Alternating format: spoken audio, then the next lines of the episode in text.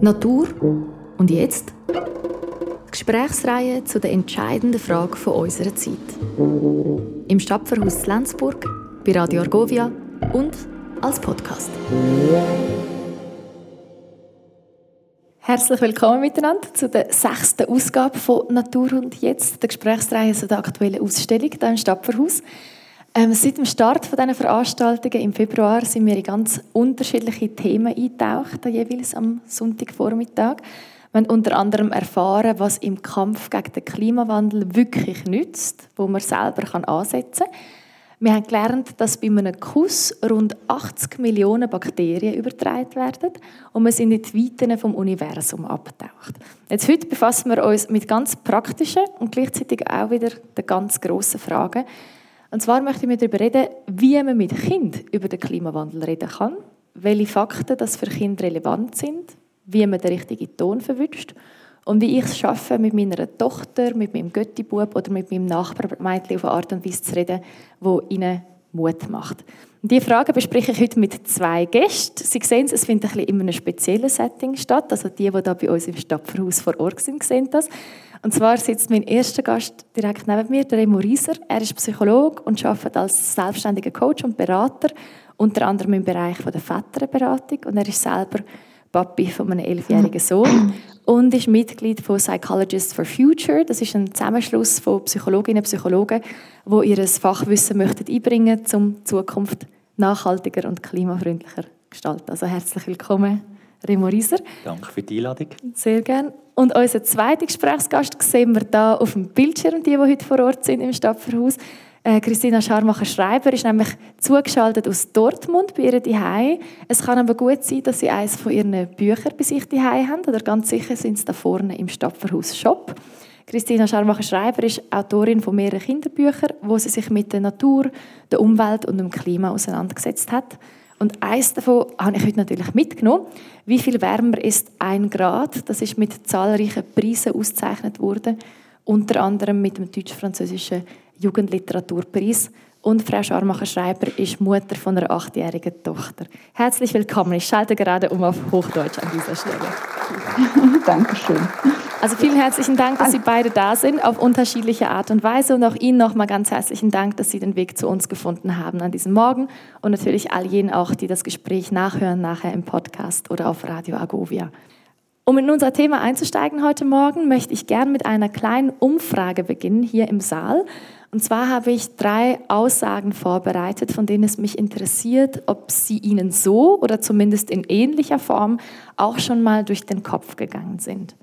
Zwar der erste Satz wäre, ich finde es wichtig, mit meinem Kind oder mit Kindern allgemein über den Klimawandel zu sprechen, aber ich möchte es nicht überfordern. Wer erkennt sich ein bisschen wieder in dem Satz? Oder gehen ganz, ganz viele Hände hoch, unter anderem von Herr Rieser und von Frau Straubacher-Schreiber auch auf dem Bildschirm. Der zweite Satz, auch im Gespräch mit Kindern müssen wir die Fakten auf den Tisch legen, selbst wenn es weh tut. Doch auch ziemlich viele Hände, sehr interessant. Der letzte Satz, wenn mich ein Kind fragt, warum wir, warum wir nicht mehr gegen den Klimawandel tun, weiß ich nicht, was ich sagen soll. Doch, auch einige Hände oder ein paar zögernde Hände, genau. Aber sehr schön. Ich glaube, wir haben da schon mal eine Grundlage, wo wir starten können miteinander. Ich würde nämlich gerne die erste Frage gerade an Sie richten, Remo Rieser. Eben, Sie arbeiten viel auch mit Eltern zusammen in Ihrer Rolle als Väterberater, als Coach. Sind das so etwa die Gedanken, die an Sie herangetragen werden oder was löst das aus, wenn Sie diese Sätze hören? Woran fühlen Sie sich erinnert aus Ihrer Arbeit? Also erstmal fühle ich mich ähm, erinnert an, an, an, an mein, meinen Weg mit meinem Sohn und, und auch an meine Zeit als, als Kind fühle ich mich vor allem auch erinnert. Also ich mag mich noch gut erinnern, äh, dass ich, ich, ich, bin in den 80er Jahren, war ich 7, 8, das war die Zeit von äh, Ozonloch, Waldsterben, Luftverschmutzung. Ich habe mich jetzt gerade daran erinnert mit diesen Fragen, dass ich mich ganz häufig alleine gefühlt habe mit diesen, mit diesen Themen. Ich habe sie wahrgenommen als Kind, und, ähm, aber ich, es blieb im Dunkeln. Mit mir hat man nicht gesprochen. Und ich merke jedes Mal, wenn Eltern das zum Thema machen, jetzt bei mir in der Väterberatung sind es andere Themen, aber in meinem Umfeld, ähm, das zum Thema machen, ist das für mich ein Hoffnungsschimmer. Also ich mache mir vor allem Sorgen über diejenigen Menschen, die sich keine Sorgen machen. Mhm. Oder die, also ich finde diese Gefühle auch wahrzunehmen bei sich selber und auch ähm, zu beobachten, wie es unseren Kindern geht. Das ist ein, mir ein großes Anliegen. Ich freue mich jedes Mal, wenn auch verbunden mit dem Dilemma, wie soll ich damit umgehen, aber schon mal die Wahrnehmung ist, ich glaube, hier bin ich gefordert zu reagieren, ich möchte gerne in Dialog treten, ich möchte gerne begleiten in diesen, in diesen Themen und in diesen Gefühlen. Und das ist für mich schon eine Steilvorlage und wie gesagt, ist, ist mit, auch mit viel Freude verbunden, dass wir da miteinander auf den Weg gehen können. Da möchten wir unbedingt auch darüber sprechen, das, was Sie schon angetönt haben, auch diese Unterscheidung von, was sind meine Gefühle und was ich, ist das, was ich dem Kind vermitteln möchte. Da kommen wir später darauf. Vielleicht an Sie, Frau Schamacher-Schreiber. Ähm, wenn jetzt auch Remorisa so reagiert, erkennen Sie sich darin wieder oder was haben diese Sätze bei Ihnen ausgelöst? Ja, da erkenne ich mich natürlich wieder. Also gerade äh, als Mutter bin ich ja noch mal in einer ganz anderen Situation als als Autorin, einfach weil da die Emotionen eine viel stärkere Rolle spielen. Und ähm, genau das hat mich ja auch dazu veranlasst, mich näher mit dem Klimawandel zu beschäftigen und auch ein Buch darüber zu schreiben. Einfach, weil ich gemerkt habe bei meiner Tochter, da ist wahnsinnig viel Redebedarf und ähm, es gibt wahnsinnig viel zu erklären. Und ich habe dann festgestellt, dass es aber im Kinderbuchbereich zu dem Zeitpunkt noch gar nicht so viel gab. Und das war so der erste Anstoß für mich, ähm, mich wirklich auch ja professionell im Grunde mit diesem Thema zu beschäftigen. Da möchten wir unbedingt gleich bei Ihrem äh, Buch bleiben. Nämlich, ich habe das mitgenommen, wie viel wärmer mhm. ist ein Grad. Es ist nicht das Einzige, das Sie veröffentlicht haben in diesem Themenfeld, aber das, was am direktesten mit, mit dem heutigen Thema zu tun hat und eben das auch hohe Wellen geschlagen hat oder viele Reaktionen ausgelöst.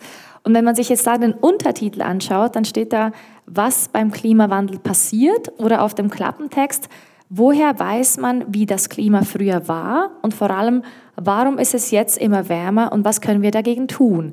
Und da hatte ich jetzt den Eindruck, als ich das Buch zum ersten Mal in der Hand hatte, dass sie wirklich so einen Mix angestrebt haben zwischen Wissensvermittlung, aber auch Ermutigung den Kindern gegenüber. Also gleich auch schon mit auf den Weg zu geben, wo ist mein Handlungsspielraum? Was kann ich tun? Das ist, haben Sie mir gesagt, als wir uns vorab ausgetauscht haben, auch das, was Sie sich gewünscht haben für das Buch, diesen Mix hinzubekommen. Ja, ganz genau so ist es. Also mein äh, Vorsatz war schon tatsächlich auch rein faktisch, inhaltlich einen richtig guten, guten Überblick zu schaffen, also wirklich mit sämtlichen Themen, ähm, mit sämtlichen auch unbequemen Wahrheiten. Aber ich wollte natürlich mit diesem Buch auf keinen Fall Angst erzeugen bei den Kindern. Also es war ganz klar das Ziel, einerseits zu informieren und andererseits aber auch zu ermutigen und nicht nur zu schreiben, was wir alles falsch machen und was alles nicht gut läuft, sondern auch eben gleich zu zeigen, ähm, was wir tun können, was vielleicht auch schon getan wird. Und ähm, ja, also diese Balance war mir ganz wichtig. Diese Angst, die Sie ansprechen, die möchten wir natürlich auch noch vertiefen, aber bleiben wir noch kurz bei dem, das, äh, was Sie vorhin schon angesprochen haben. Das Buch ist 2019 erschienen, aber natürlich hat die Arbeit schon vorher angefangen. Zwei, drei Jahre haben Sie daran gearbeitet. Und Sie meinten ja eben, dass es zu diesem Zeitpunkt noch nicht viele Bücher gab zu diesem Thema, zumindest nicht im deutschsprachigen Raum oder auch nicht für diese Altersgruppe. Wie erklären Sie sich das? Ja, ich weiß nicht, ähm, ob vielleicht da Hemmungen bestanden, dieses Thema anzufassen. Es ist ja auch wirklich ein recht komplexes und kompliziertes Thema. Das habe ich bei meiner Arbeit auch ganz deutlich gemerkt. Die Zusammenhänge sind nicht einfach darzustellen für diese sehr junge Altersgruppe. Das kann natürlich ein Grund sein, dass man dieses Thema für Kinder vorher noch nicht so stark angefasst hat. Oder eben auf der anderen Seite vielleicht auch die Angst, den Kindern dieses schwierige Thema zuzumuten. Das müssen wir vielleicht noch einstreuen. Ihr Buch ist jetzt konkret gedacht für Kinder im, in, in schweizerischen Vokabular im Primarschulalter. Remorisa, Sie haben mir gesagt, wenn Sie sich in Buchhandlungen umschauen, dass Ihnen auffällt, dass es zwar ganz viele Kinderbücher zum Thema Natur, sage ich jetzt mal, gibt, also über Tiere, über Pflanzen, aber dass, es nur sehr wenige gibt, auch nach wie vor, die sich mit der Beziehung von uns Menschen zur Natur befassen und auch was wir Menschen auslösen auf unserem Planeten. Genau, das ist das eine, das mir auffällt, also dass es um Faktenvermittlung geht und weniger darum, okay, ich bin Teil dieses, äh, dieses, dieses, äh, dieses Netzwerkes an Leben und Und, und wir sind wechselseitig verbunden miteinander und diese Geschichten, die fallen mir dann auf, wo, wo das eben genau auch thematisiert wird, die Kinder auf die Reise gehen und eben nicht aus der Distanz auf Phänomene schauen, sondern in Beziehung gehen mit den Tieren, mit den Pflanzen. Und das sind dann äh, sind nicht so eingeordnet unter Natur und Umwelt, sie sind dann an anderen Orten sichtbar. Und was mir auch auffällt, ist schon auch der Fakt, dass ähm, häufig Bücher existieren, die versuchen, Informationen zu vermitteln und wenige eigentlich ähm, Raum öffnen für, und ich glaube, das ist ganz wichtig, man kann das verbinden, für die Gefühle, die Kinder auch rund um diese Situation, die, in der die Erde steckt, ähm, äh, in dieser Krise, in der die Erde und in dieser Biodiversitätskrise, in der wir uns befinden. Und da wünsche ich mir einfach auch und das gibt schöne Beispiele, wie man mit den Kindern, und darüber sprechen wir hoffentlich mhm. auch noch, oder? Das eine ist ja, das sind die Fakten und dann, äh, was die Kinder tun können und dazwischen. Und ganz wesentlich sind die Gefühle, die Kinder mit sich tragen, weil sie, sie natürlich mitbekommen, ähm, dass, dass es uns beschäftigt und dass es ein Thema ist in ihrem Leben und auch ein, dass sie auch wahrnehmen, dass sich dass Veränderungen da auch, auch passieren. Und jetzt ganz grundsätzlich aus psychologischer Sicht, wie wichtig sind die Geschichten, die wir Kinder, Kindern erzählen? Also jetzt, wenn wir uns ganz konkret vorstellen, man nimmt so ein Buch zusammen in die Hand, schaut das vielleicht zusammen an oder liest es vor. Wie relevant ist das dafür, wie Kinder die Welt wahrnehmen und ihren eigenen Platz in der Welt verstehen? Ich habe das Buch ja auch gelesen, mit, angeschaut mit meinem Sohn und und etwas, was ich beispielsweise immer wichtig finde, ist regelmäßig, auch wenn ich Doc-Filme schaue, zu unterbrechen, nach kurzer Zeit zu stoppen und mal nachzufragen, jetzt bei meinem Sohn, wie geht's dir damit, wenn du das siehst? Was passiert gerade? Was, was denkst du darüber? Also, dass wir dort anknüpfen, äh, an der Wahrnehmung unserer Kinder anknüpfen und insbesondere uns nicht scheuen. Und es ist auch ein Schritt, oder, da nachzufragen. Es gibt ja auch diesen Mythos, wenn ich nachfrage nach den Gefühlen, dann aktiviere ich diese Gefühle. Es ist ja eher so, dass die Kinder, wenn wir nicht nachfragen, alleine bleiben. Die Gefühle sind da, wenn wir nicht, sie nicht normalisieren und sagen, ja, das ist eine vernünftige Reaktion, Angst zu haben, auch ärgerlich zu sein, auch äh, aufgrund dieser Situation, in mhm. der wir stecken. Ähm, was dann passiert, ist, dass die Kinder zu den schlechten Gefühlen schlechte Gefühle sich machen. Ja. Dass sie sich schuldig fühlen, dass sie sich schlecht fühlen. Und schon das ist, glaube ich, unsere Verantwortung, da einen Raum zu öffnen. Die Kinder haben Rechte dazu, auch darüber sprechen zu können und gehört zu werden mit ihren Gefühlen auch, zu, in der sie, in die sie wahrnehmen bei sich. Und jetzt ganz grundsätzlich gesprochen, eben wenn, man, wenn wir heute darüber reden möchten, wie man ein solches Gespräch auch beginnt, wo vielleicht eben die Räume sind, die man öffnen kann. Wenn ich Ihnen jetzt zuhöre, würden Sie eben sagen, zusammen ein Buch anzuschauen oder auch einen Dokumentarfilm zu schauen. Das können mögliche Auslöser sein, wenn man sagt, es ist mir eigentlich wichtig, mit meinem Kind ein solches Gespräch zu führen. Ja, das, da bringen wir vielleicht Impulse rein. Ich äh, finde es ganz zentral, dass wir dort anknüpfen an den Wahrnehmungen, dass wir zuerst einfach mal beobachten, wo sind unsere Kinder unterwegs, wo gibt es Anknüpfungspunkte ganz konkret im Alltag. Das wären ja je auch äh, Themen, die wir aus, in den Alltag reinbringen, aber ganz im alltäglichen Bezug kommen Kinder mit Fragen nach Hause oder ich beobachte, dass mein Sohn sich im Garten bewegt und sieht, dass der Baum jetzt schon seine Blätter verliert. Also und, und so entsteht dann ein Gespräch, weil wir das beide, weil wir beide uns im Garten bewegen und dort eine gemeinsame Wirklichkeit haben, wo wir wieder miteinander darüber sprechen können. Und es ist sehr auch unterschiedlich, äh, jedes Kind ist anders und es ist auch sehr abhängig davon, wie alt äh, ein, ein Kind auch, auch ist. Und Christina Schaumacher-Schreiber, Sie haben mir gesagt, eben obwohl das Buch schon vor vier Jahren erschienen ist, sind Sie immer noch viel damit unterwegs, auf Lesereisen zum Beispiel.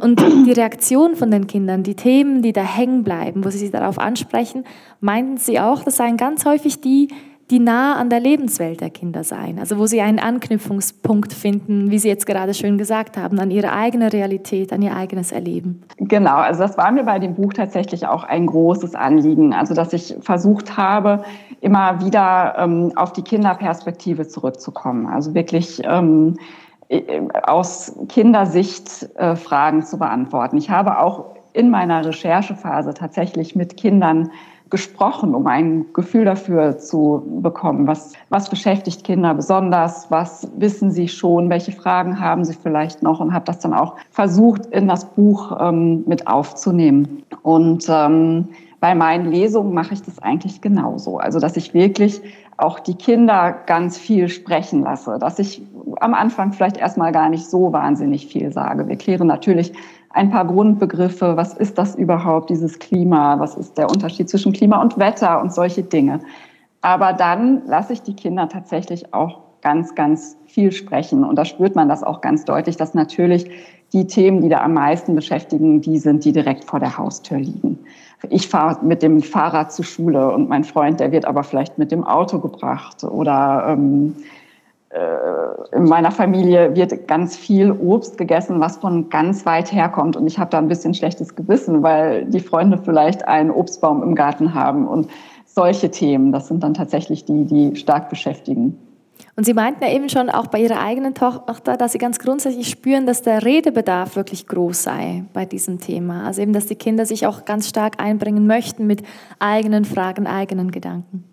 Genau, die Kinder möchten sich da stark einbringen. Ähm, da ist wirklich ein ganz, ganz großes Interesse vorhanden. Also es begegnet mir immer wieder.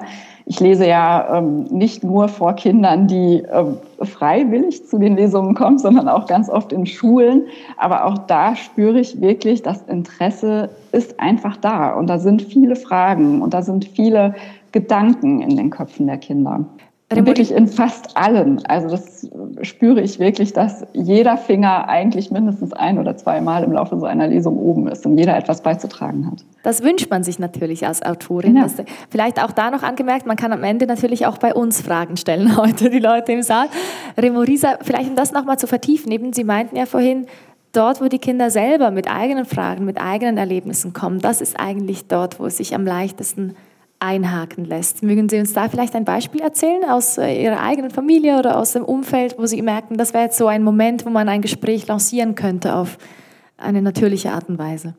Mir kommt jetzt vor allem ähm, kommt mir halt die Temperatur, die Hitze ähm, mhm. begegnet mir jetzt im Moment gerade. Oder mag ich mich auch erinnern, äh, oder gerade auch, wenn ich jetzt an meinen Sohn denke, in, im Alter von vier, fünf, sechs, sieben Jahren. Dort sind die Kinder ja noch weniger ähm, also ja von ihrer Entwicklung her ähm, bezogen auf eine komplexe Welt, die nicht unmittelbar mit ihrem Alltag zu tun hat. Also ihre Ängste beziehen sich ganz stark auf das, was sie im konkreten Alltag wahrnehmen können. Stürme waren Thema, Gewitter, aufkommende starke Winde, äh, Wasserknappheit im Sommer, äh, um den Garten zu versorgen und uns auch zu versorgen. Und dort geht es immer wieder darum zu schauen, was, was weshalb ist das so? Und dort auch ähm, an den Wortwelten anzuknüpfen. Also ich häufig haben wir darüber gesprochen und das können Kinder können unterscheiden zwischen krank und gesund schon relativ früh. Und wir dann äh, auch darüber sprechen, ja, wie zeigt sich denn, wenn, wenn, wenn ein Baum krank ist, wie zeigt er das, wie, wie, wie kommuniziert er denn? Und dass wir da beginnen darüber zu sprechen, eben weniger ähm, auch direkt darüber zu, zu, sprechen, was fühlst du, sondern auch nachzufragen, ja, was ist denn, was ist dein Lieblingstier, ähm, habe ich manchmal gefragt. Und dann gesagt, ja, im Moment ist es der Wal. Ja, was ist, wie geht es denn dem Wal im Moment? Was denkst du? Wie geht es unserer Katze im Moment? Was denkst du? Wie fühlt sie sich? Also das sind auch Möglichkeiten, die Kinder nicht direkt auch anzusprechen und zum Teil auch zu überfordern, sondern etwas Drittes auch mit Plüschtieren, äh, das zu thematisieren ähm, und miteinander also auch durchzuleben. Und dort beteilige ich mich ja dann auch selber mit meinen Fragen, mit meinen Gefühlen. Die bringe ich ja dann in dieses Spiel auch mit ein. Und eben auf einer emotionalen Ebene zu diskutieren. Also, dass man versucht, auch ein Mitgefühl für den Wal zu entwickeln, sozusagen. Wenn Sie fragen, wie geht es denn dem Wal oder wie geht es unserer Katze? Ja, genau. Das ist das eine. Und dass die Kinder ja eine Atmosphäre wahrnehmen, weil sie das ja schon auch erleben, dass, das, dass sie mit gefühlsmäßig auch beteiligt sind mit diesem Wal, dann darauf zu sprechen. Und wie es dir denn damit, wenn du jetzt das so auch sagst, dass die, der Wal ja, äh, aufgrund dessen, dass, dass das Meer wärmer wird, dass es immer mehr Schiffe gibt, dass es seine Lebensgrundlagen gefährdet sind. Was, was passiert mit dir? Und dass die Kinder erfahren, es gibt einen sicheren Raum, diesen, diese Gefühle anzusprechen und auszusprechen. Und ich bin gehalten, weil das ist ja das, was den Kindern sehr große Angst macht äh, und einen Vertrauensverlust kreiert, wenn wir Erwachsene keine Räume schaffen, äh, um mit ihnen überhaupt über diese Situation auch zu sprechen. Ohne ihnen, und das ist mir ganz wichtig, die Verantwortung zu übergeben für diese Situation, mhm. in der wir uns befinden. So braucht es ganz klare auch Botschaften. Ja, das ist unsere Verantwortung. Und wir können die jetzt miteinander auf den Weg gehen und schauen, was mhm. können wir tun. Das ist dann der nächste Schritt, dann auch immer auch zu thematisieren, was sind jetzt hier die Möglichkeiten bei uns, unmittelbar. Das lässt mich an etwas denken, was Sie mir gesagt haben, äh, Christina Schamacher-Schreiber, dass Sie bewusst in Ihren Büchern und jetzt auch in diesem Buch ein paar Seiten eingebaut haben, wo es darum geht, was die Großen machen, also was die Politik macht, was die Wissenschaft tut im Kampf gegen den Klimawandel, eben um genau bei den Kindern nicht das Gefühl zu erzeugen, das lastet auf deinen Schultern, das ist Ganz deine genau. Verantwortung, da etwas zu tun. Ja, ganz genau. Das war mir sehr wichtig in dem Buch. Also einerseits das, was wir vorhin schon gesagt haben, das Ganze auszubalancieren, das Thema einfach mit Möglichkeiten selbst aktiv zu werden, aber eben auch ganz deutlich zu machen, das ist eine Last, die nicht auf euren, euren Schultern allein liegt. Jeder kann für sich aktiv werden, aber wir können im Grunde kein ganz nachhaltiges Leben in einer nicht nachhaltigen Welt führen. Also dass wirklich klar wird, da müssen die Großen auch ran. Also es gibt mehrere Seiten in meinem Buch über Politik, über Wissenschaft, auch über bestimmte Projekte, die vielleicht schon durchgeführt werden. Und das ist mir ganz wichtig, da wirklich zu zeigen, da müssen die Großen ran, da müssen Erwachsene sich Gedanken machen, um wirklich Dinge im Großen zu verändern. Das muss auch passieren. Und das ist eine Last, die nicht ähm, ja, auf den Schultern der Kinder allein liegt oder überhaupt nicht auf ihren Schultern liegt. Äh, selbstverständlich ist jedes Kind individuell, aber ich möchte doch kurz ein bisschen eintauchen in die, äh, sagen wir, entwicklungspsychologischen Grundsätze, weil ich das interessant finde. Sie haben das kurz anklingen lassen vorhin, dass eben kleinere Kinder halt sehr stark noch darin verhaftet sind, was sie selber erleben. Eben der Donner, den sie hören, ist ein Thema, die, die Blume, die vielleicht auf dem Schulweg wächst. Können Sie uns da ein paar Meilensteine nennen, wo man merkt, jetzt entwickelt sich auch das abstraktere Denken, also dass man eben ein Bild von der Welt entwickelt, in der man ein kleiner Teil ist in, in komplexeren Zusammenhängen? Hm.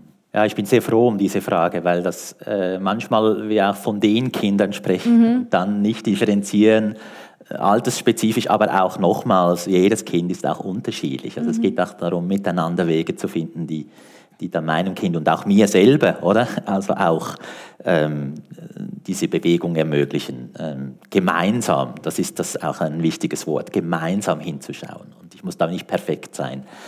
Ähm, und jetzt zwei Gedanken oder für mich wesentliche Perspektiven. Das eine ist, diese Weltenwahrnehmung, also Kinder erforschen ja die Welten, die möchten ja die, die entdecken die Welt und bis ins Alter von sechs, sieben ist das sehr eine egozentrische Weltsicht. Also das, was ich erlebe, das erleben alle oder das, das dreht sich sozusagen um diesen kleinen Kreis auch von Leben, das ich unmittelbar wahrnehme als, als Kind.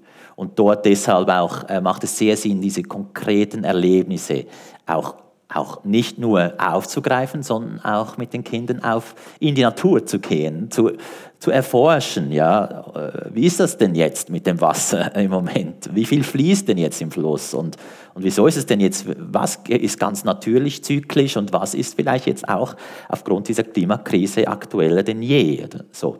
Und dann basiert diese diese kognitive Erweiterung auch auf Welten, komplexe Welten, die nicht im unmittelbaren Kontakt stehen mit meinen Sinneserfahrungen, diese zu, zu entdecken und zu ergründen und sich auch in die Lage hineinzuversetzen. Das startet ähm, bereits mit sechs, sieben, dass Kinder auch wahrnehmen können, dass andere Kinder das anders gehen könnte als ihnen, aber dann dieses, dieser Bezug herzustellen und diese abstrakten Welten und diese abstrakten Phänomene, was Klima ja eigentlich auch ist, zu verstehen, besser zu verstehen, das startet erst dann ab 8, 9.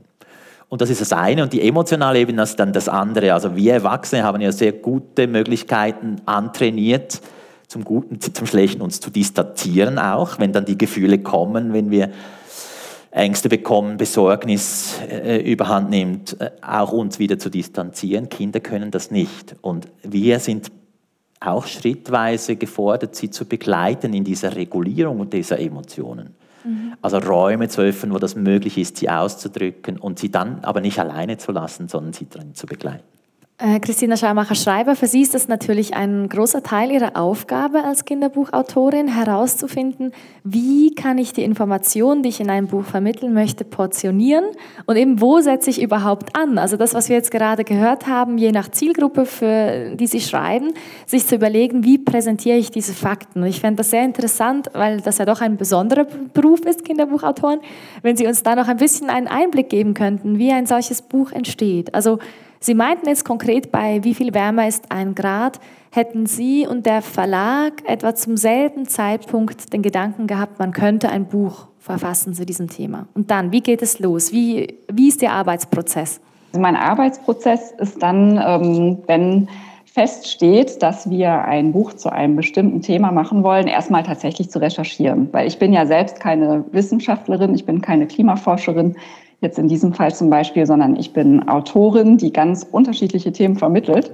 Und deshalb muss ich selbst mich erstmal in mein stilles Kämmerchen zurückziehen und wirklich selbst sehr, sehr gut recherchieren, um mir selbst einen Überblick darüber zu verschaffen, ähm, womit habe ich es hier zu tun, welche Themen habe ich hier vor mir. Und dann beginne ich einfach langsam diese Themen zu strukturieren. Und das ähm, ist ein längerer Prozess. Ähm, meistens habe ich eine Vorgabe tatsächlich, wie viele Seiten mir zur Verfügung stehen. Das ist natürlich einfach ähm, ja, ganz praktisch, ähm, das zu wissen, um dann zu schauen, okay, wie viel Platz habe ich eigentlich, um dieses ja sehr komplexe und komplizierte Thema Klimawandel darzustellen. Und dann habe ich in diesem Fall wirklich ähm, Rücksprache gehalten. Ich habe mit einem Fachlektor, mit einem Klimaforscher ähm, mich ausgetauscht, den ich mit meinen Fragen löchern konnte, mit dem ich ähm, ja, mich austauschen konnte. Praktischerweise war er selbst auch Vater mehrerer Kinder. Also das war sehr schön, dass er nicht nur aus dieser Perspektive des Wissenschaftlers, sondern auch aus der Perspektive des Vaters auf dieses Thema schauen konnte. Ich habe mich mit der Illustratorin ausgetauscht, denn auch da müssen wir natürlich sehen, welche Informationen gehen in den Text, welche Informationen können wir aber auch über Bilder vermitteln. Und ich habe mich letztendlich auch mit Kindern ausgetauscht, Kindern des Zielgruppenalters. Wir haben das gerade schon gehört. Es gibt verschiedene Altersstufen und ähm, da muss man sich versuchen anzupassen und ähm, einfach, ja, um ein Gefühl dafür zu entwickeln, was kann ich Kinder diesen Alters an Informationen ähm, zumuten. Und ich habe zum Beispiel auch eine Umweltreihe für Kinder ab drei Jahren. Da habe ich eine ganz andere Herangehensweise. Bei dem Wie viel wärmer ist ein Grad haben wir uns dann ja dafür zu entschieden, wirklich sehr, sehr faktisch zu arbeiten. Also die Texte sind ähm, sehr einfach gehalten, aber es sind faktische Texte, es sind keine erzählenden Texte. Aber man kann natürlich sich auch dafür entscheiden zu erzählen und das tue ich in dieser Reihe für kleinere Kinder. Ähm, da gibt es schon mehrere Bände. Ich habe lustigerweise gerade den kleinen Wal hier liegen. Ah, ja, ja gerade schon mal, zum Wal. schon mal angesprochen. Mhm. Das ist ähm, ein Bilderbuch für Kinder ab drei Jahren. Und da haben wir uns dafür entschieden zu sagen, gut, für Kinder in diesem Alter sprechen wir stärker die Emotionen an und wir erzählen eine Geschichte. Also das hier ist im Grunde eine Sachgeschichte, in der Kinder lernen über das Verhalten von Wahlen, auch über die Bedrohungen. Ähm, aber es wird in Form einer Geschichte erzählt, einfach um den Zugang schon für sehr kleine Kinder da zu erleichtern. Also das sind alles ähm, so Dinge, die im Vorfeld geklärt werden.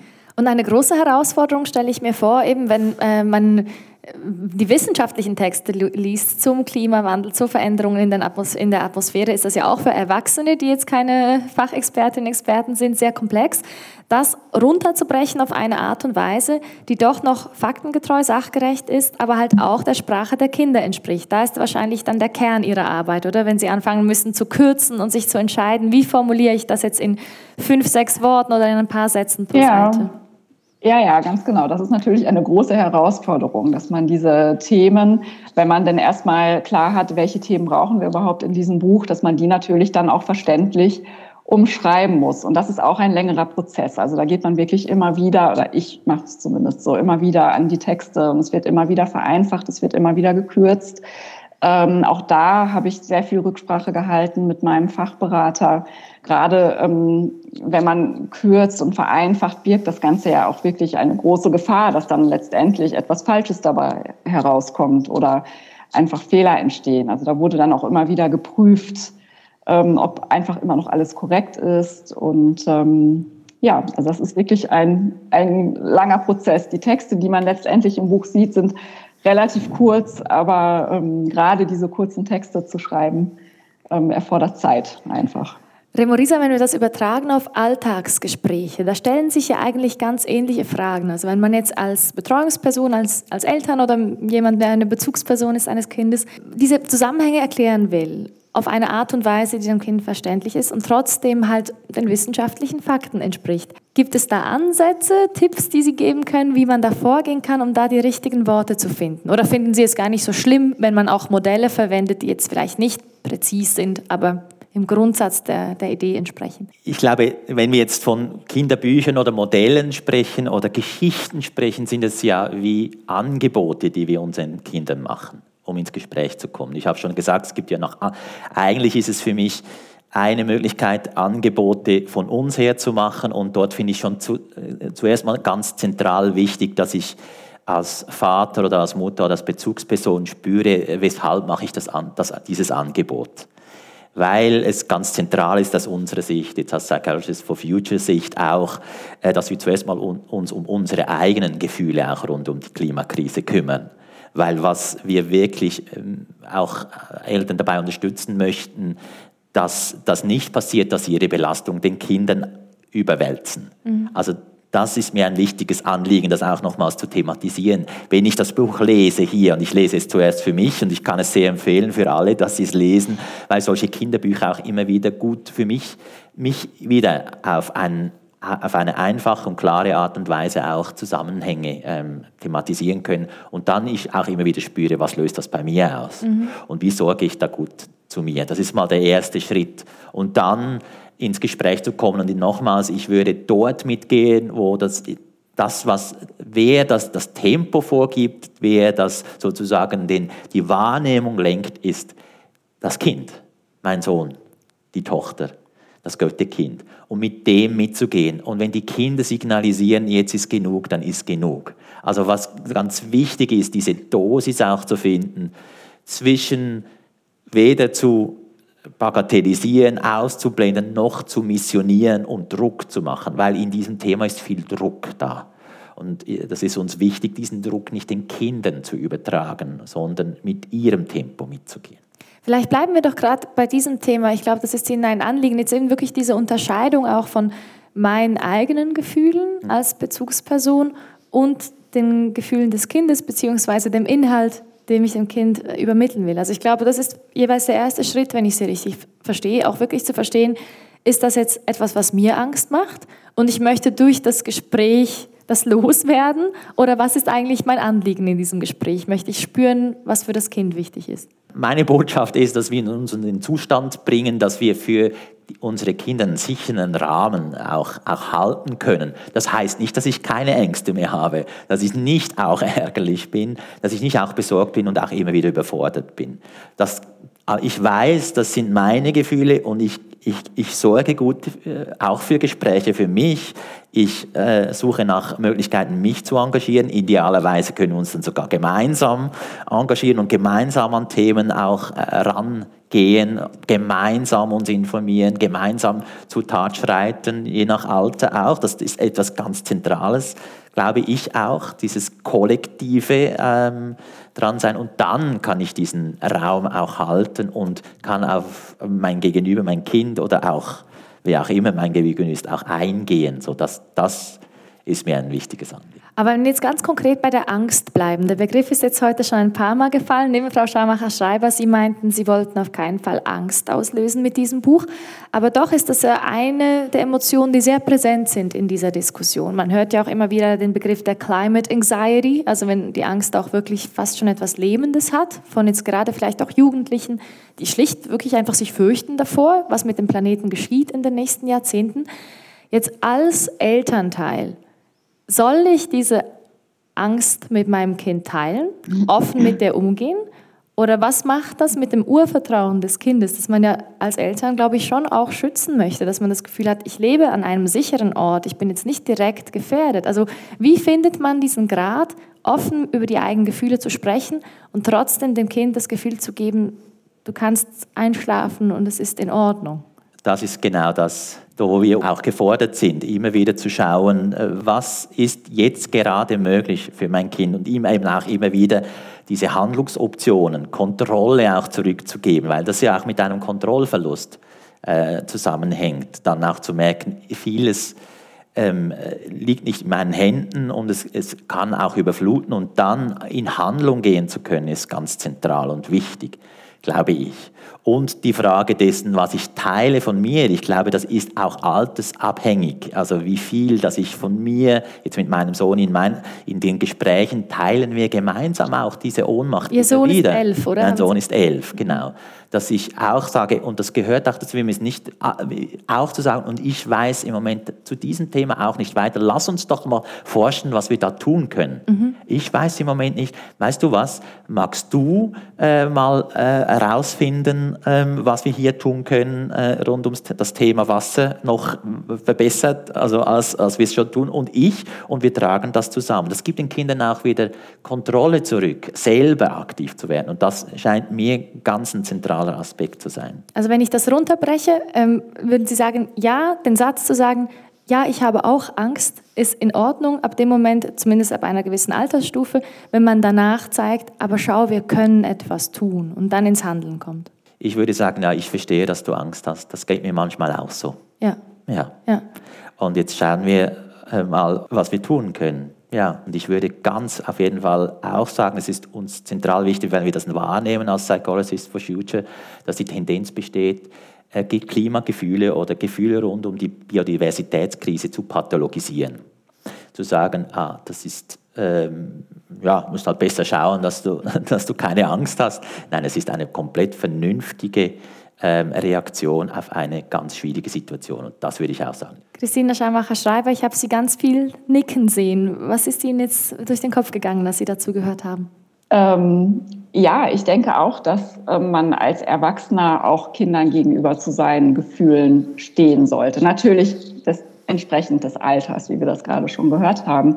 Weil ich glaube, dass Kinder sowieso es intuitiv spüren. Und wenn wir auch sagen, es ist eine beängstigende Situation, dann nehmen wir ja auch das Kind in seinen Ängsten ernst. Und wenn es abzutun, ist meiner Meinung nach keine Lösung, zu sagen, nein, mir macht die Situation überhaupt keine Angst, denn es ist eine ernste Situation und das können wir nicht leugnen und wir können das auch unseren Kindern gegenüber nicht leugnen.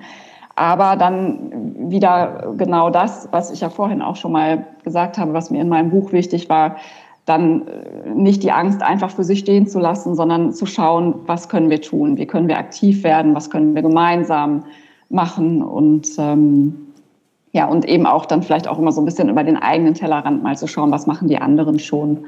Das finde ich auch wichtig. Darf ich noch ergänzen? Weil es ist, ist mir wichtig, dass wir nicht so tun, als könnten wir dann immer was tun, damit wir die Angst reduzieren ja. können. Einfach dieses, das ist auch ein Schatten, äh, das ist genau das Schattenthema, immer die Machbarkeit hervorzuheben. Ich glaube, es ist genau auch wichtig, dass ich in meinem Fall meinem Sohn sage, und manchmal habe ich Angst und ich weiß nicht, was tun, und, und dann erzähle ich ihm, wie ich mit dieser Angst umgehe, was mhm. mir dann was mir dann hilft. Dann gehe ich in den Wald, dann gehe ich joggen, dann spreche ich mit jemandem darüber, geht es mir schon ein bisschen besser. Manchmal möchte ich einfach nur gehalten werden. Möchtest du auch jetzt einfach nur umarmt werden, äh, weil, weil du dich gerade so, so fühlst, auch hilflos, auch ärgerlich oder was auch immer, weil die Erwachsenen nicht handeln. Manchmal braucht es einfach auch Trost, Momente des Trostes und nicht einfach so zu tun, als hätten wir alles, auch diese Klimakrise im Griff. Das finde ich einen sehr schönen Gedanken, nur schon wenn wir darüber gesprochen haben, dass man ja auch nicht vereinfachen soll und eben zu zeigen, ja, eben es gibt diesen Handlungsspielraum, den wir haben, aber die Komplexität des Themas dadurch auch nicht abzuwerten oder zu unterschätzen. Wir sind schon, schon langsam an dem Punkt, wo ich gerne Fragen aus dem Publikum entgegennehmen möchte. Ich möchte aber einen Gedanken noch weiter treiben, weil Sie jetzt gerade davon gesprochen haben, in den Wald zu gehen. Ähm, der Titel unserer Veranstaltung heute heißt ja Klimawandel, wie mit Kindern darüber reden. Ich habe aber in der Vorbereitung gemerkt, dass das Reden ja nur das eine ist. Also jetzt zum Beispiel Sie arbeiten ja auch als Coach, auch als Berater, machen Sie naturbasierte Arbeit oder auch in Ihrem privaten. Sie haben einen Garten, wo Sie oder ein Stück Feld, ein Stück ähm, Acker, das, wo Sie Permakultur betreiben.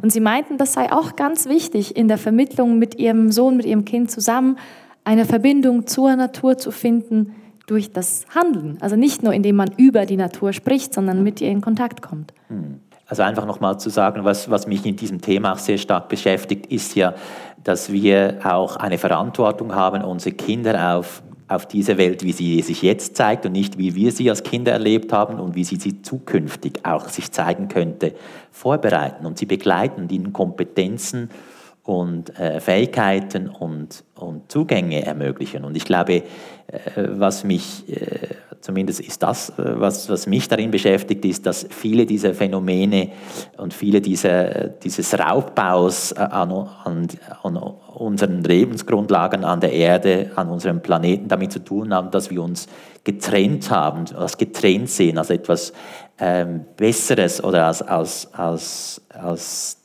diejenigen, die auch einfach auf Ressourcen zugreifen können. Und was mir ganz zentral wichtig ist, ist diese Verbindung wieder, wieder spürbar zu machen. Und beziehungsweise man muss das den Kindern gar nicht spürbar machen, sie tragen die schon in sich. Es ist einfach schon mal gut, diese, den Raum zu geben, diesen Dialog mit der Natur, diese persönliche Beziehung zu Pflanzen, Tieren, Wassern, Winden, äh, die, die nicht auszutreiben. Wir Erwachsene treiben das den Kindern aus. Der Baum kann nicht reden, äh, das Tier versteht dich nicht. Nein, das eher als eine Wirklichkeit wahrzunehmen, die eben sehr lebensdienlich auch in unser Leben wieder besser integriert sein sollte. Und ganz praktisch gesprochen, es hat ja leider nicht jeder von uns ein Stück Feld, das er oder sie bearbeitet. Ganz praktisch, was würden Sie empfehlen? Wirklich einfach rauszugehen mit den Kindern und sich die Pflanze anzuschauen, den Blättern zuzuhören, wie sie rauschen? Ich glaube, in die Natur zu gehen und eben auch äh, den, den Pflanzen, den Bäumen eine Stimme zu geben. Ja, dieser Baum hier, wie geht's dem wohl jetzt? Was, was, was denkst du, wie geht's ihm? Was sagt er dir jetzt? Was könnte er dir sagen jetzt zum, äh, gerade da, wo wir sind? Ähm, äh, also diese, diese, die Stimmen auch wieder zu, wieder zu beleben diese, all dieses, dieses Leben, dieser lebendigen Vielfalt an Gegenüber, die wir eingebunden sind und wechselseitig, wechselseitig verbunden und auch voneinander abhängig sind. Und dieses Empfinden auch von Kreisläufen, von Eingebundensein ist sowohl ja für die Kinder äh, ein, etwas, was ihnen eigentlich sehr klar ist und emotional sehr klar ist. Und auf der anderen Seite gibt es ja auch wieder Halt. Also dieses Haltlose, von uns Menschen in vielen Situationen hat auch damit zu tun, dass wir uns nicht mehr als eingebunden erleben. Christina Schaumacher-Schreiber, wenn ich das so zuhöre, sehe ich jetzt so das Bild von mir, dass man ja eigentlich ihr Buch auch nehmen könnte und nicht auf dem Sofa oder abends vor dem Einschlafen im Bett liest, sondern dass man sich auch zusammen unter einen Baum setzen könnte und das Buch anschaut. Fänden Sie das eine schöne Vorstellung? Das finde ich eine sehr schöne Vorstellung und tatsächlich veranstalte ich auch unheimlich gerne Lesungen draußen in der Natur, wenn möglich. Das finde ich auch immer eine ganz schöne Sache, weil das einfach so viele Gesprächsanlässe dann nochmal zusätzlich zu den Texten im Buch bietet. Wunderbar, dann fügt sich das ja sehr schön da zusammen. Dann schaue ich doch da mal in den Saal, ob sich irgendwo eine Hand erhebt von jemandem, einem Erwachsenen oder einem Kind. Ja, ich sehe da eine Hand. Also ich fand es sehr spannend und ich würde allem zustimmen, was gesagt worden ist. Mir fehlt noch ein bisschen eine Gruppe von Kindern, Jugendlichen wurde bisher ausgeklammert. Das sind die Jugendlichen und die jungen Erwachsenen. Und äh, ich bin Lehrperson und ich sehe dort ein ziemlich großes Problem, diese Themen äh, in die Runde zu bringen. Unsere Jugendlichen sind mit ganz anderen Dingen beschäftigt. Und manchmal habe ich ein bisschen das Gefühl, der Klimawandel, Umwelt und so weiter, das geht ihnen wirklich vorbei. Und das sind ja dann diese Jugendlichen, die werden in kurzer Zeit ins Berufsleben eintreten. Dann höre ich immer so, wie viele Jobs es da geben soll im Umweltbereich. Aber wenn ich ehrlich bin, spüre ich da sehr wenig davon. Also diese Problemzone, ich glaube, die müsste man, da würde ich mir noch ein bisschen etwas erhoffen, wie geht man mit solchen Jugendlichen soll man gar nichts sagen und es einfach weglassen. Ich glaube, das ist keine Lösung. Wo, würden Sie sagen, wo sind da Ansätze? Ich glaube, der Schluss der Frage war ja, soll man dann das ansprechen oder soll man es sein lassen, den Personen überlassen, die da die Erziehungsberechtigten sind? Wo würden Sie sagen, wie stark soll man sich einbringen, vielleicht jetzt auch gerade bei Kindern, die nicht die eigenen sind? Das eine ist ja, wie ich es zumindest erlebe, ich arbeite nicht mehr mit Jugendlichen, aber das eine ist ja die äh, unter der Peer Group wie ich mich darstelle und welche, welche Themen da wie auch äh, zur Identität gehören und, und man sich da auch auch zeigen kann und, und, und da geht es auch um sich gegenseitig sehen und anerkennen, das ist das eine. Und ich würde sagen, da gibt es auch die Kehrseite, diese Themen, die dort nicht äh, Platz finden. Und wenn wir äh, Jugendbefragungen anschauen, es gab 2021 eine sehr breit gefasste Jugendbefragung in Deutschland mit über 1000 Jugendlichen im Alter zwischen 13 und 18, ähm, könnte mal in die Runde fragen, was denken Sie, wie viele Jugendliche sind besorgt rund um das Thema Klimawandel? 80 Prozent. Wie viele sind sehr besorgt? 40 Prozent. 40 Prozent der Jugendlichen sind sehr besorgt. Und ich glaube, die Antwort ist, dort Schutzräume, gute Räume zu öffnen, wo eben nicht diese Kräfte der Konsumgesellschaft, die, die sie auch, also ich möchte sagen, Jugendliche bewegen sich einfach in die Welten hinein, die wir ihnen anbieten. Das möchte ich damit sagen. Und natürlich schauen sie, wie sie sich in diesen Konsumwelten auch dieses, diese Identität schaffen und diese Anerkennung und das sich zeigen. Aber es gibt auch andere Themen und ich glaube, das ist unsere Verantwortung, dort Schutzräume zu bieten und den Jugendlichen, die eben da schon darauf warten, und es sind einige, das zeigen diese Zahlen, äh, die denen eine, ein, ein, ein Halt zu geben, dass sie sich zeigen können mit diesen Themen. Und es, ich sage nicht, dass das leicht ist, oder? Und dass es Gegenkräfte gibt. Und es braucht Geduld und Hartnäckigkeit. Und es gibt immer wieder Ausweichphänomene, genauso wie in der Gesellschaft auch. Wenn man das zum Thema macht, sofort gibt es, ja, können wir sowieso nichts tun, ja, äh, es ist sowieso zu spät. Also es gibt diese ständigen Stimmen auch des Ausweichens äh, aufgrund von Überforderungsgefühlen auch. Und dort einen Rahmen zu schaffen, der das ermöglicht. Wir können darüber sprechen, miteinander in respektvoller Art und Weise einander zuhören. Das ist für Jugendliche sehr zentral. Christina Schamacher-Schreiber, möchten Sie da etwas ergänzen oder vielleicht eine eigene Erfahrung teilen? Ja, ich muss ehrlich gestehen, dass ich jetzt selbst ähm, da noch nicht so viele Erfahrungen gemacht habe, einfach mit der Altersgruppe, weil ich Kinderbuchautorin bin und nicht Jugendbuchautorin. Aber ich denke auch, es ist einfach wichtig, Angebote zu machen, sich zu öffnen, also diese Räume zu schaffen ähm, und ähm, dran zu bleiben, vielleicht auch nicht zu verzweifeln. Also ich denke, es gibt vielleicht Phasen, in denen andere Themen wichtiger sind. Aber es kann ja wiederkommen. Es muss ja nicht so bleiben. Und deswegen müssen auf jeden Fall die Angebote da sein für die Jugendlichen, sich auszutauschen, sich zu engagieren. Und vielleicht, wenn man einfach früh ansetzt, das ist ja dann das, was ich eher tue, dann wirklich schon im Kleinkindalter, im Grundschulalter.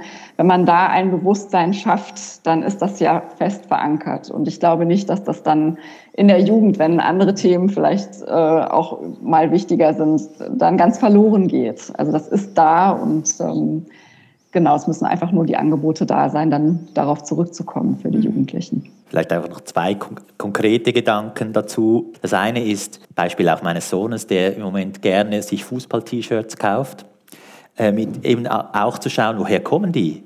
Äh, was, äh, wie sind die produziert? Lass uns mal schauen, aha, aha, wo man du hier bestellst, die kommen aus China. Ja, wie, also wie werden die dann transportiert? Können wir die, äh, was ist das für Material? Was sind das für Arbeitsbedingungen etc.? Also an, an dieser Konsumgesellschaft auch anzuknüpfen, deine, deine Turnschuhe. Äh, also es hat meinen Sohn tief betroffen gemacht, zu sehen, wie viele Schuhe einfach entsorgt werden, weil eine neue äh, Linie dieser Schuhmarke auf den Markt kommt, dann werden alle eingezogen und einfach eingestampft. Tausende und Abertausende von Schuhen werden nicht weiter verkauft und auch nicht verschenkt, sondern das, ist, das macht betroffen. Also dort anzuknüpfen, wo sie sind, das ist das eine. Und das andere, was mir wirklich noch als, als Botschaft wichtig ist, manchmal geht es auch nicht darum, ich sage es jetzt sehr plakativ, vorzupredigen, mhm. sondern einfach vorzuleben. Das mache ich einfach selber ähm, im Klassenzimmer, zu Hause, wo auch immer, das zu tun und das zum Thema zu machen, was einem wichtig ist. Und ich mache die Erfahrung, irgendwann kommt Interesse. Wieso machst du das? Was soll das hier?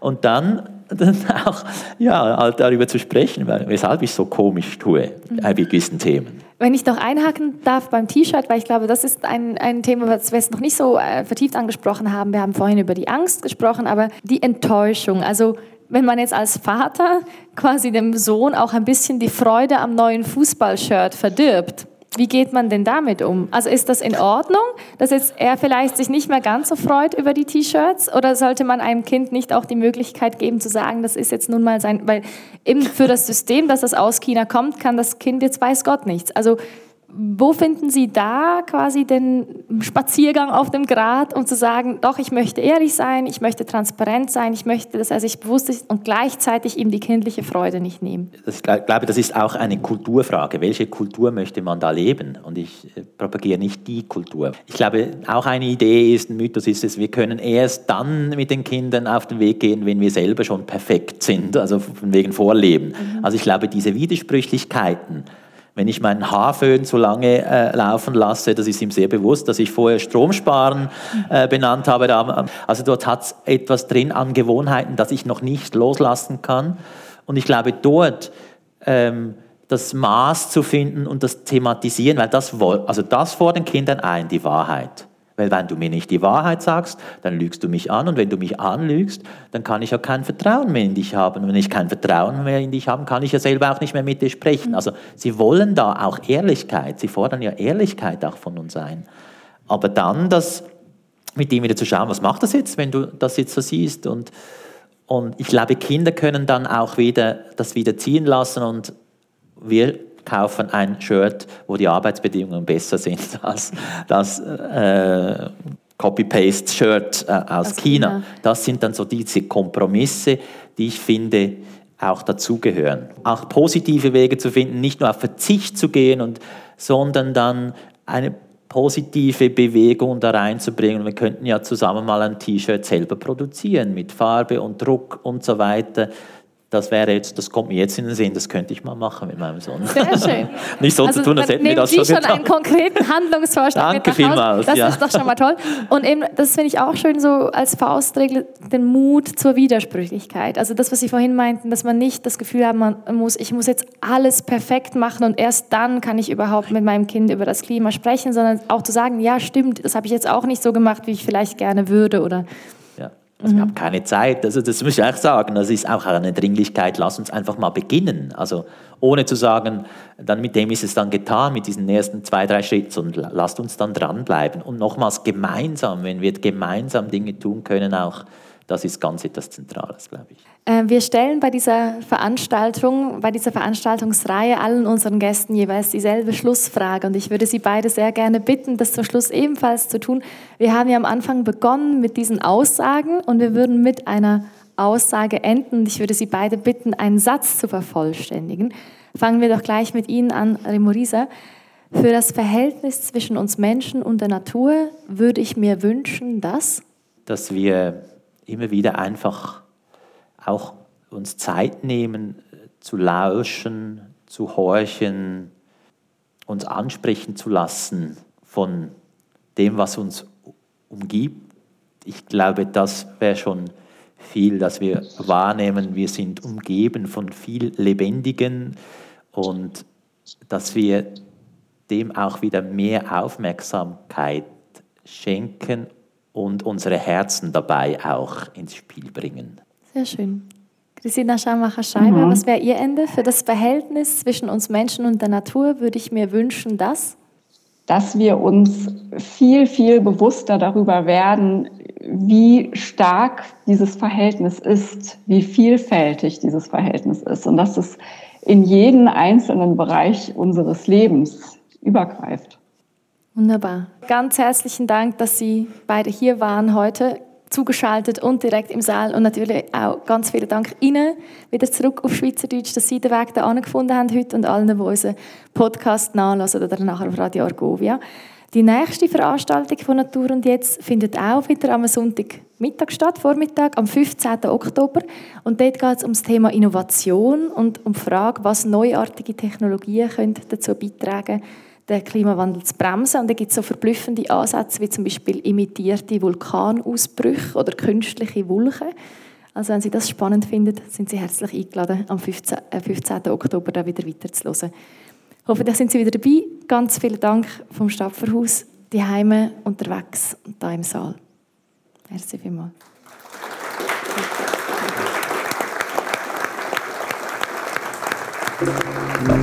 Natur und jetzt? Gesprächsreihe zu der entscheidenden Frage von unserer Zeit. Im Stadtverhaus Lenzburg, bei Radio Argovia und als Podcast.